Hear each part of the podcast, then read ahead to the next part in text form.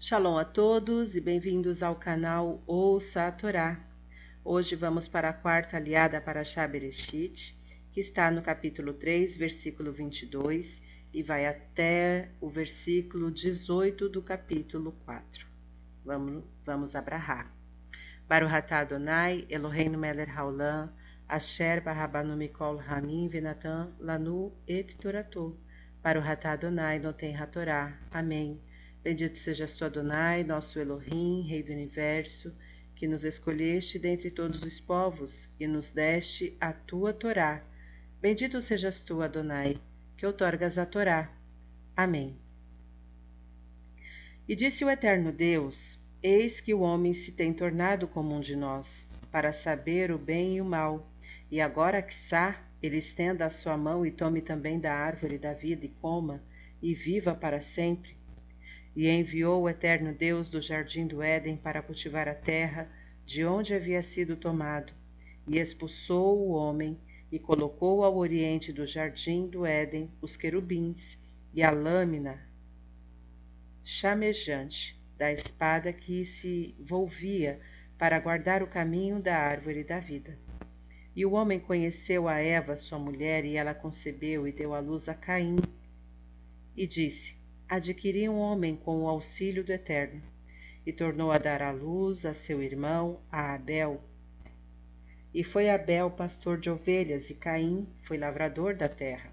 E foi no fim de dias, e trouxe Caim do fruto da terra uma oferta ao Eterno, e Abel também, ele, dos primogênitos das suas ovelhas e das gorduras destas, e voltou-se o Eterno para Abel e para a sua oferta. E para Caim e sua oferta não se voltou. E irou-se Caim muito e descaiu-lhe o semblante.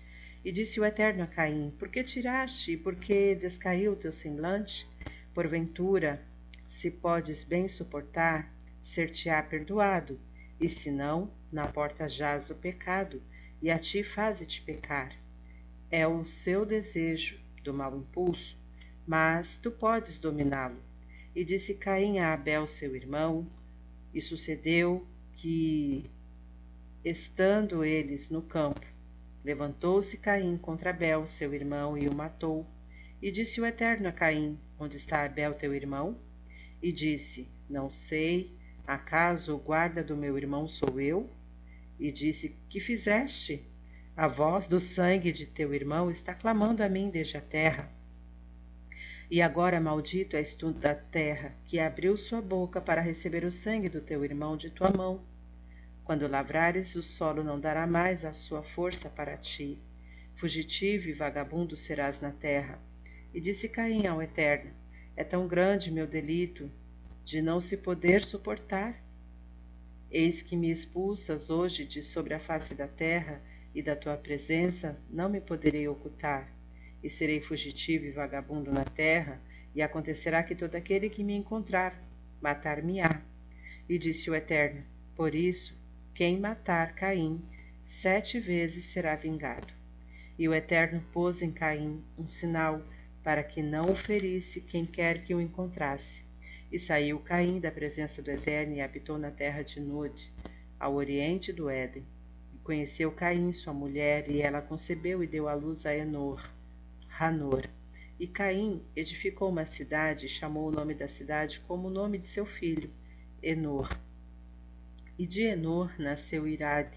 Irade gerou a Meruiael, e Meruiael gerou a Matushael, e Matushael gerou a Lamer. Amém. Baruch atah Adonai, Eloheinu melech haolam, asher natan lanu Torah temet, v'ha'eu lanatah betorreinu, Baruch Adonai, Noten Hatorá. Amém. Bendito seja sua Adonai, nosso Elohim, Rei do Universo, que nos deste a Torá da verdade, e com ela a vida eterna plantaste em nós. Bendito seja sua Adonai, que outorgas a Torá. Amém. O comentário dessa liá começa no versículo 24 do capítulo 3. De acordo com Rashi, Deus lamentou o pecado e suas consequências, pois Adão tornou impossível para Deus mantê-lo no jardim do Éden.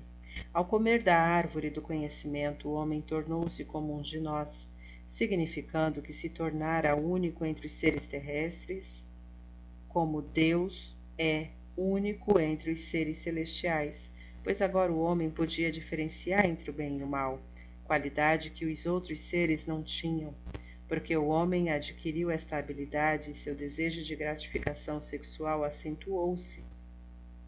Surgiu um novo perigo se o homem mantivesse a capacidade de viver para sempre, ele poderia passar seus dias buscando prazer, deixando de lado o crescimento intelectual e as boas ações.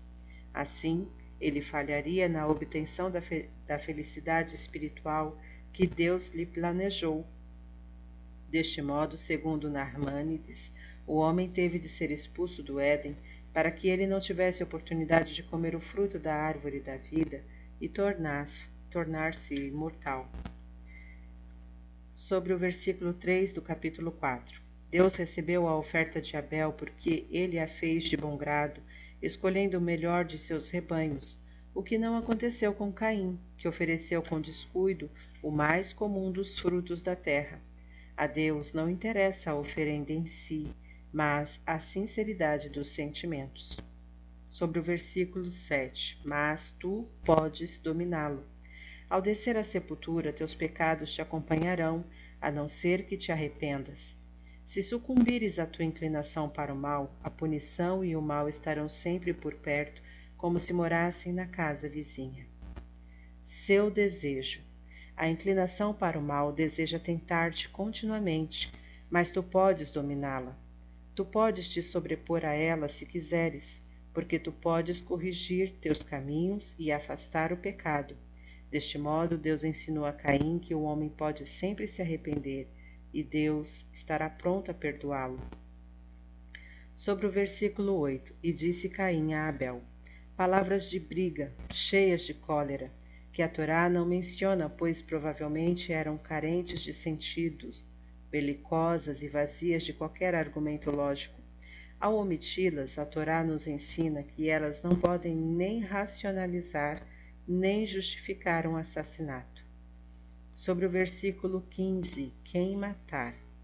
Rashi explica as palavras por, por isso quem matar Caim sete vezes será vingado, da seguinte maneira: Por isso quem agora matar Caim será castigado, pois somente após sete gerações ele deverá ser castigado por ter matado Abel, de fato, no versículo 23 é feita alusão ao fato de que Lemer, durante a sétima geração de Caim, matou involuntariamente a este e a seu próprio filho, Tubal-Caim.